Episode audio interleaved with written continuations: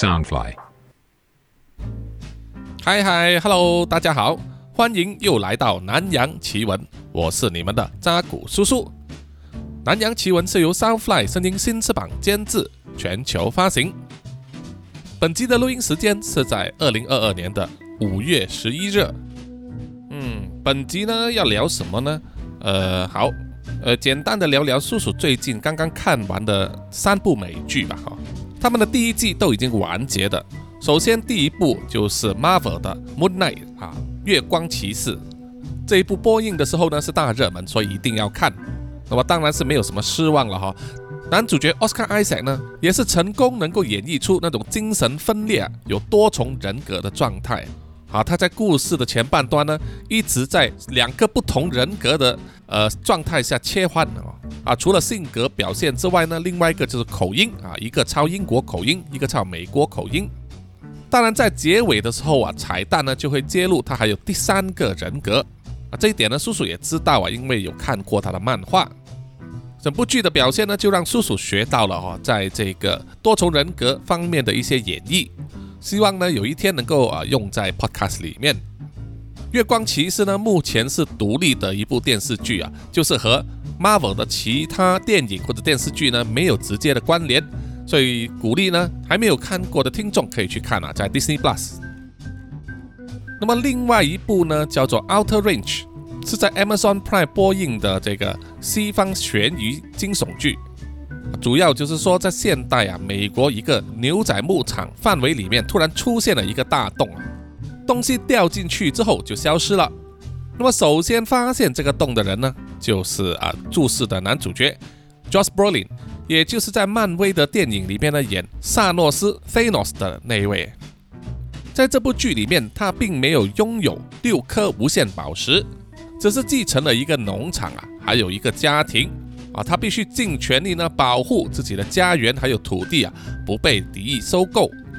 那同一时间呢，他的孩子又牵涉进去一宗杀人案呐，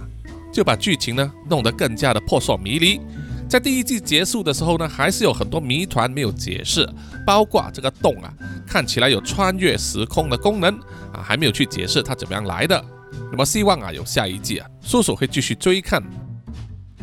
那么第三部呢就比较奇特了，第三部呢是牛仔时代的美剧，叫做《That Dirty Black Bag》啊，肮脏的黑袋子，是一部以复仇为主线的呃牛仔剧啊。叔叔呢其实蛮喜欢看牛仔的。那么除了复仇啊牛仔的背景之外呢，还加入了悬疑以及某一些神秘的邪教献祭仪式啊啊这一些呢元素叔叔都很爱。第一季结束之后也是希望他们会继续追加。那么其实还有第四部呢，叔叔没有办法追完的呢，就是《Halo》啊，中文名呢好像是叫做《光晕》啊，是改编自微软的游戏主机 Xbox 里面的。同名的第一人称设计游戏啊，是他们的招牌作。叔叔记得当年是我是在电脑上玩的啊，是第一集和第二集，后来就没有办法追了啊，因为电脑硬件追不上。叔叔也没有拥有这个 Xbox 主机啊，因为是一部科幻片，投入的制作成本非常高，那么水准也不错，特效也相当的到位啊。不过就是故事进程呢有一点怪。然后呢，第三就是因为男主角啊那一位。在游戏里面一直戴着头盔，并没有露过面的 Master Chief 士官长呢？啊，在电视剧里面就露面了，这一点呢就破坏了神秘感了。那么叔叔还是觉得呢，应该要像是那个呃星球大战的 The Mandalorian 一样啊，男主角一直戴着头盔不露面就好，哈哈。而另外还有一部呢，刚刚开始看了两集，叫做 From，中文名好像是叫做梦魇绝症。刚刚开始看的时候呢，感觉不错，压迫感很强，也有很重的悬疑气氛。简单的来说，就是有一批人呢，不知道为什么会进入了一个小镇里面啊，再也没有办法走出去。那个马路呢，你一直走就是一直会回到同一个小镇，啊，被困在里面了。这个小镇里面呢，到了晚上就会有一些怪物来袭击啊，会吃人。那么唯一躲避的方法呢，就是要躲在房子里面。房子里面还要挂上一个神秘的石头，好像是刻有符咒的石敢当这样子哈，而且还必须把门窗关上啊，才可以保得安全。可是这些怪物呢，就会用各种方法呢诱骗你去开门，让他进来啊，他会变成你的熟人，你怀念的人，用各种甜言蜜语引诱你开门给他。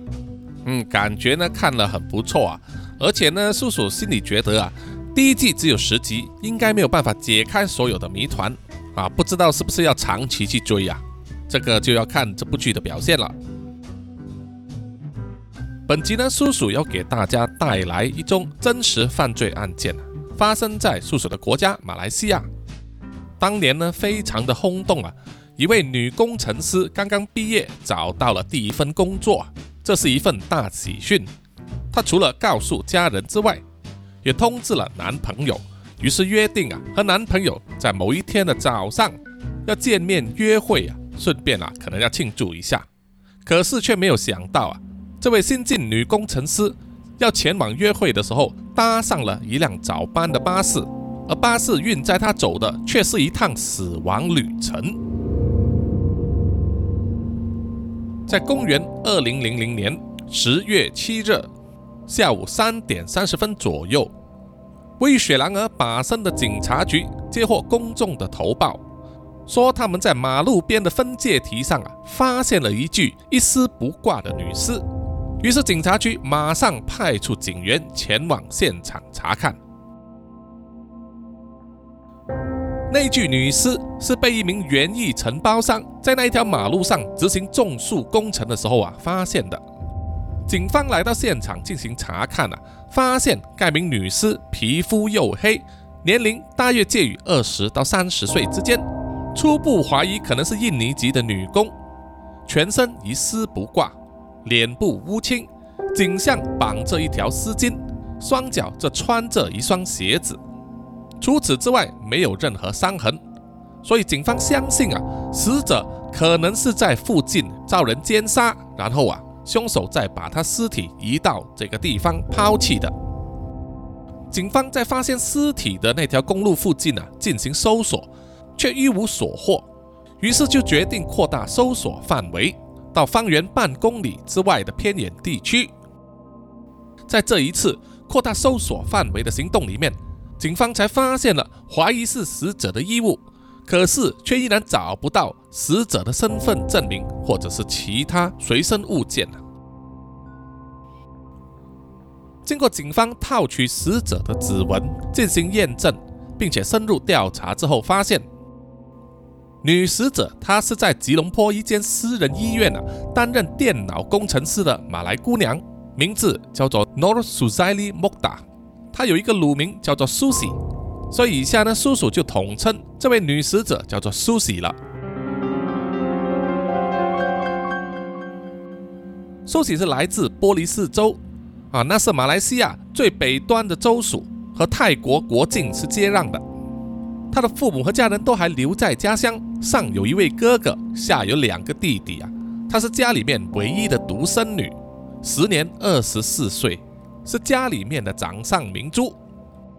除了年轻貌美之外啊，她的性格也非常屈强啊，和一般马来姑娘不同。她自小的心愿呢，就是要出国留学，希望能够考到一纸文凭呢，回到马来西亚，在大城市啊吉隆坡工作。大展拳脚啊！借此呢，希望能够改善家人的生活。只可惜啊，红颜薄命啊！当警方发现苏西的尸体的时候啊，因为皮肤黝黑，当时还以为他是印尼人啊。其实是因为呢，尸体在马来西亚下午的强烈阳光的曝晒之下，皮肤的颜色迅速加深，所以啊，才让警方有这个误判了。苏喜的父亲叫做莫达伊布拉辛嘛，他是一位市长执行员，有中等收入啊，能够养活有四个孩子的小康家庭。到了一九九七年的时候，苏喜完成了中学学业，想要进一步深造啊，出国留学。那么为了不要让这位女儿失望呢，他的父亲就将房子押给了银行，向银行贷款了三万令吉。啊，大概就等于现在的台币四十多五十万吧，哈。有了这一笔钱，就可以让苏西得偿所愿，前往英国的大学深造，主攻电脑工程学位。两年之后，一九九九年，苏喜考获了电脑工程师学士文凭之后，决定返回吉隆坡寻找工作。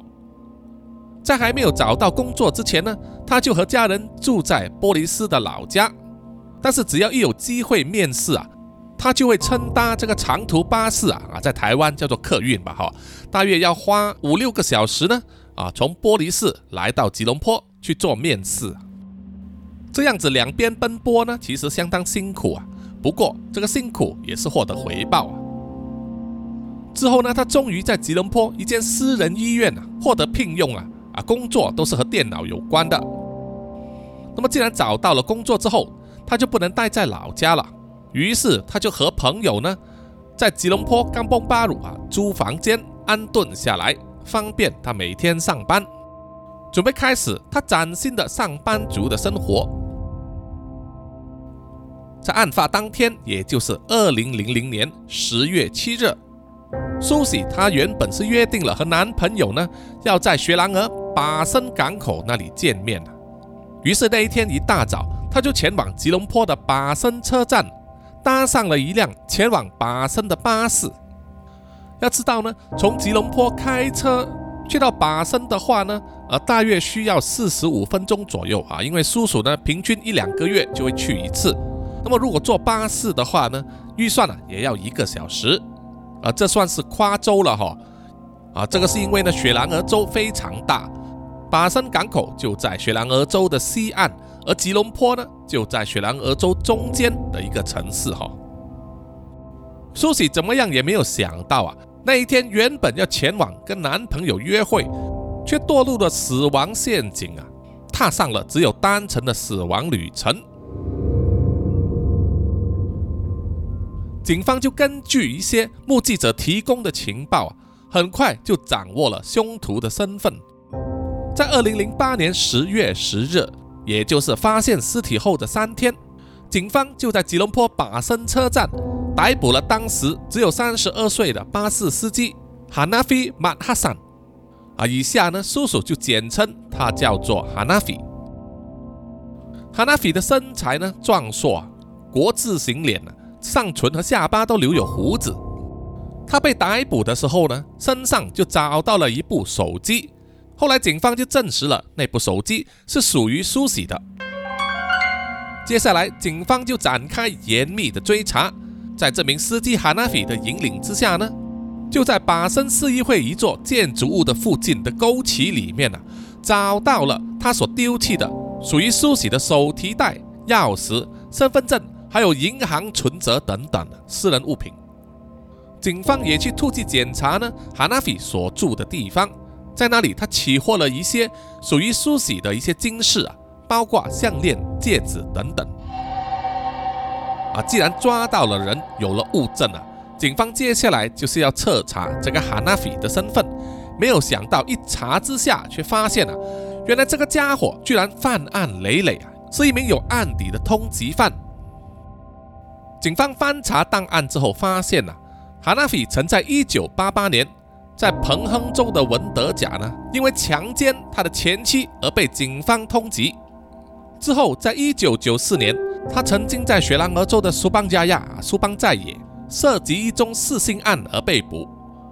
过后，又在1996年，因为在丁加奴州呢，啊，是马来西亚东岸一个属于比较回教化的州属。涉及一宗抢劫案而被判坐牢三十个月，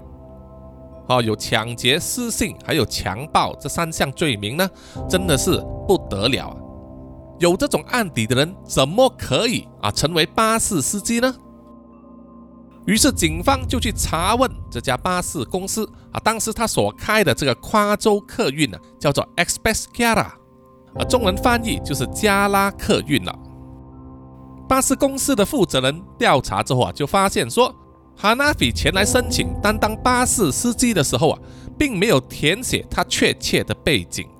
啊，就是瞒骗了。他通过了公司的笔试之后，又在进行面试，之后就被成功录取了，啊，可是呢，他却没有上班。后来又再到这个巴士公司呢，进行第二次的面试之后，才正式上班。而且没有想到的是啊，哈纳菲正式上班才不过十天，他就犯下了杀人罪行。录取哈纳菲的主要原因是因为他拥有三到四年的驾驶经验啊，之前他也曾经在巴生那一带呢啊服务过，开过车，所以啊，巴士公司呢就委派他负责吉隆坡到巴生港口穿行的这个路线。这一条路线呢，每天清晨六点就会从巴生新镇的公司出发，前往吉隆坡巴生车站呢接载客人，然后再前往巴生港口。在案发当天，也就是二零零零年十月八日早上九点四十五分左右，他开着巴士回到了公司，并且向公司负责人投诉啊，这巴士曾经在半途抛锚。同时又以他的妻子啊临产为理由，说孩子快要出生了，就申请了两天的假期。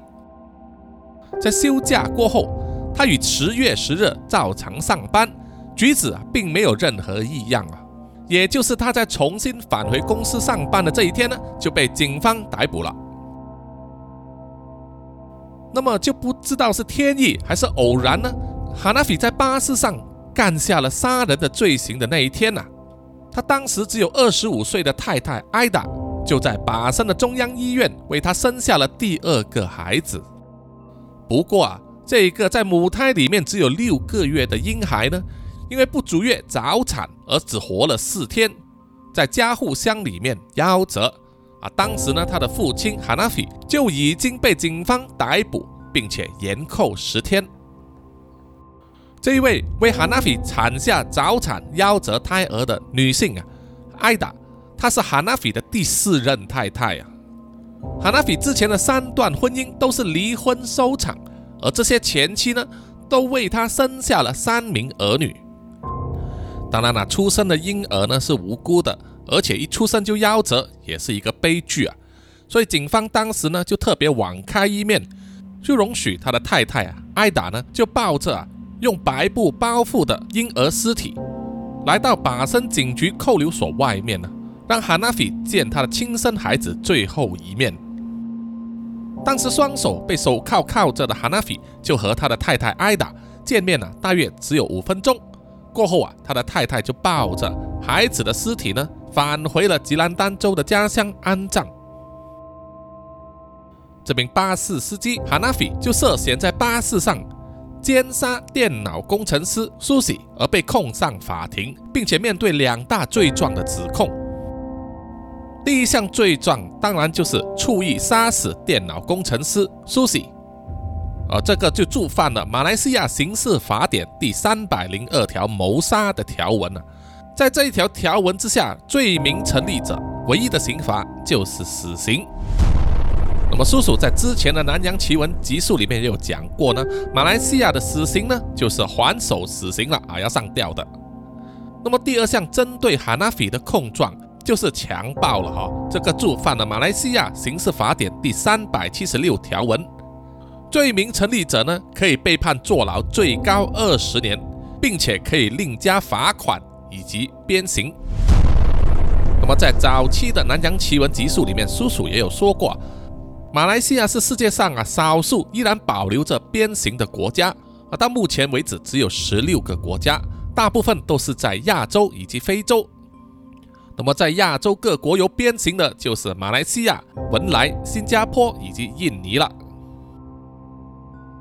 这宗案件就在二零零一年三月十二日，在雪兰莪沙阿朗沙南高等法院正式开审，在长达六十二天的审讯期间。控方一共传召了多达五十五名证人进行公证当中还有好几名呢是可以指证哈纳菲杀人的重要证人呢。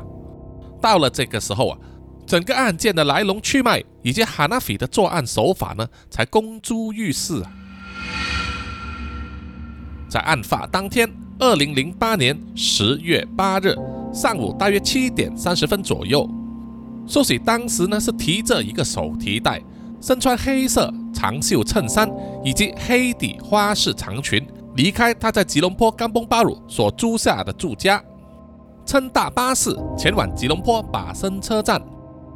大约半个小时之后，也就是早上八点左右，苏西抵达了吉隆坡巴生车站，并且登上了一辆 Kara Express 基亚拉客运的巴士。当时巴士的目的地是要前往巴生港口。当天早上，整辆巴士里面就只有两名乘客，也就是苏西以及另外一位孟加拉青年。早上八点多，巴士正式出发，一路都相安无事啊。当巴士到达了巴生市区之后啊，该名孟加拉青年就下了车，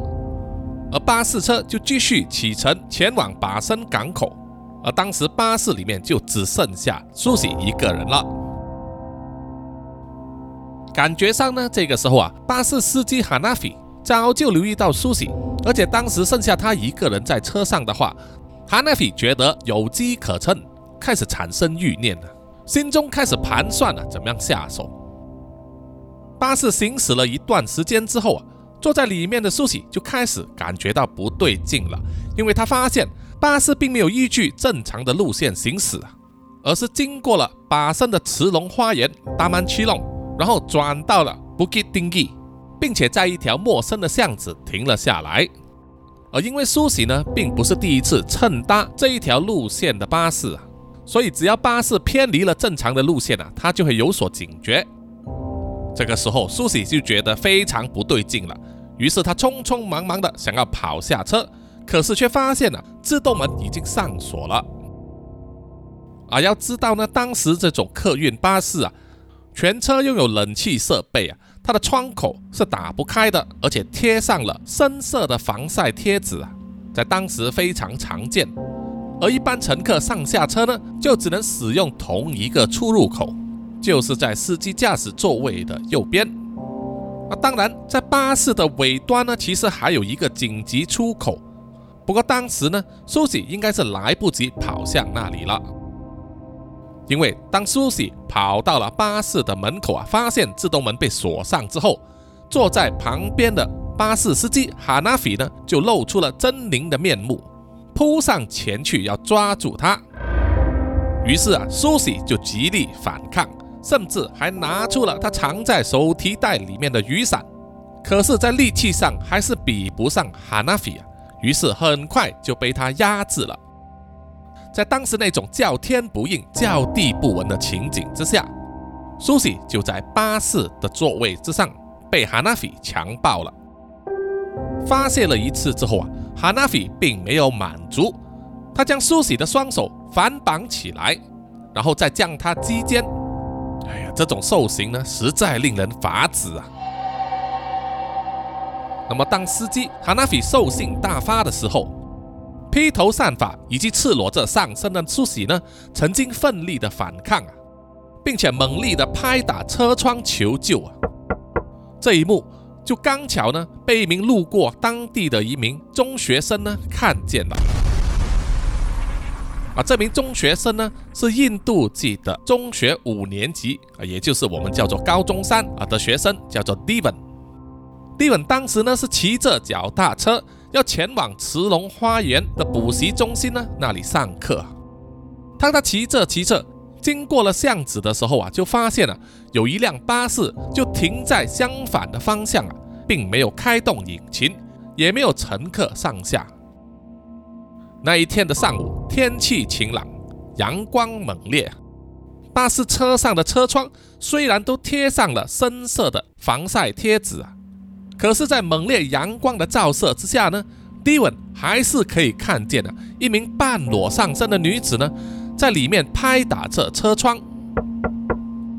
于是，迪文就好奇地停下了脚踏车，走上前去要看个清楚，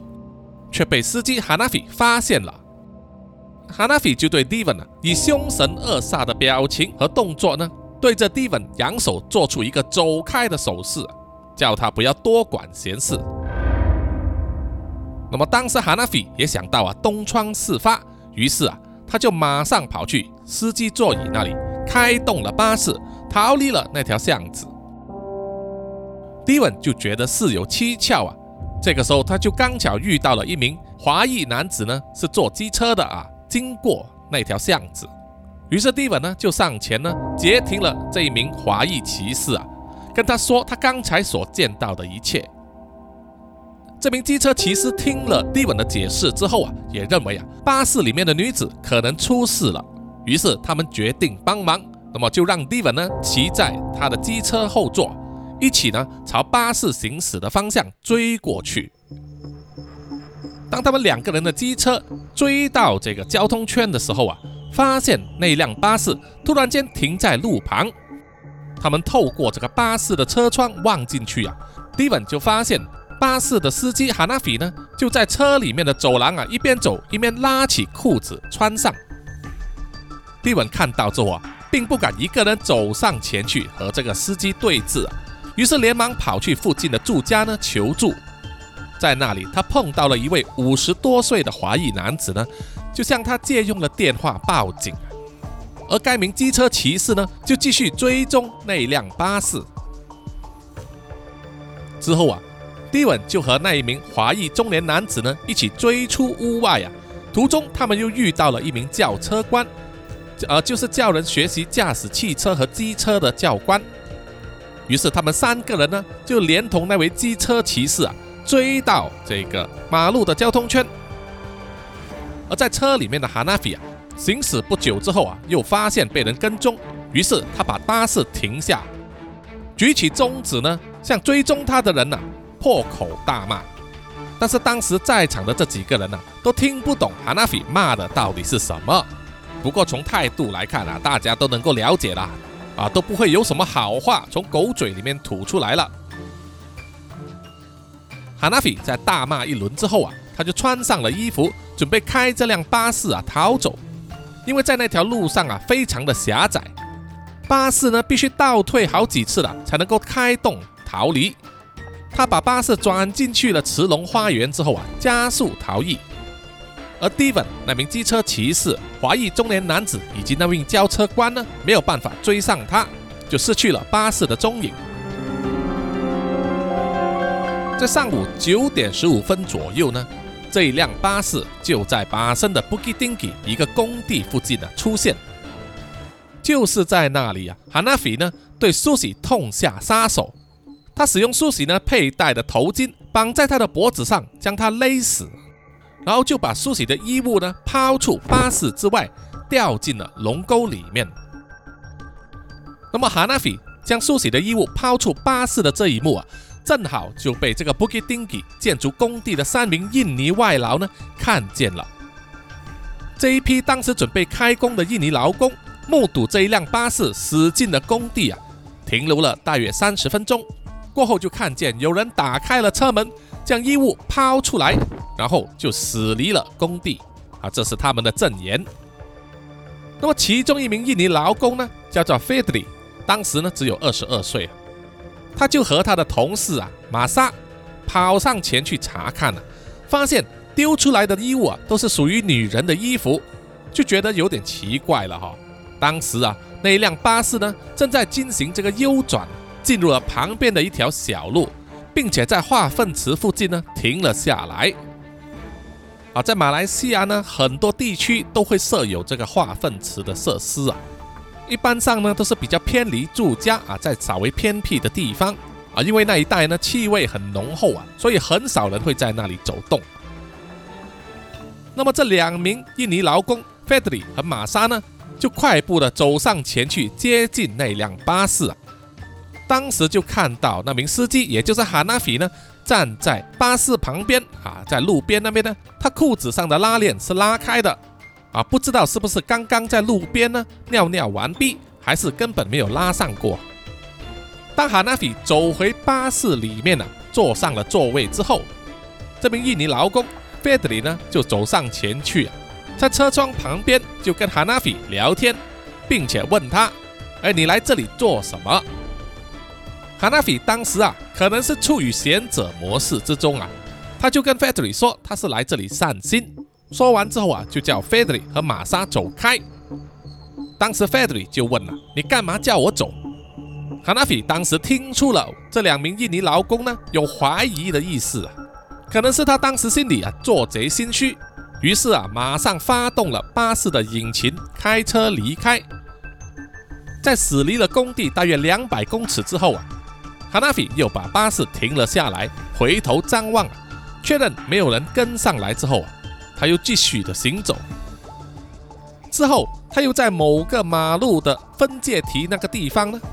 把已经香消玉殒的苏喜的尸体呢抛出车外。这个就是整宗案件的来龙去脉了。经过漫长的审讯之后，终于在二零零二年四月二十六日，高等法院呢就裁定嫌犯哈纳菲的谋杀以及强奸罪名啊双双成立。在谋杀罪名成立之下，哈纳菲将被判绞刑；而在强奸罪名成立之下呢？他也会被判最高刑罚坐牢二十年，以及鞭刑啊多达十二下。当时的法官拿杜希沙姆丁呢也宣判啊，刑期是从被捕的那一天算起。至于死刑和鞭刑呢，这以死刑优先执行。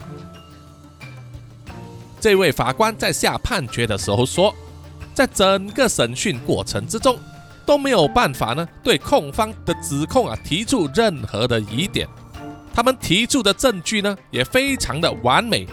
牢不可破的哈，证明呢，被告哈纳菲呢就是谋杀女工程师苏西的凶手。法官是在这一宗案件里面呢，成功取得十一项间接证据啊，并从当中呢做出八项的推断，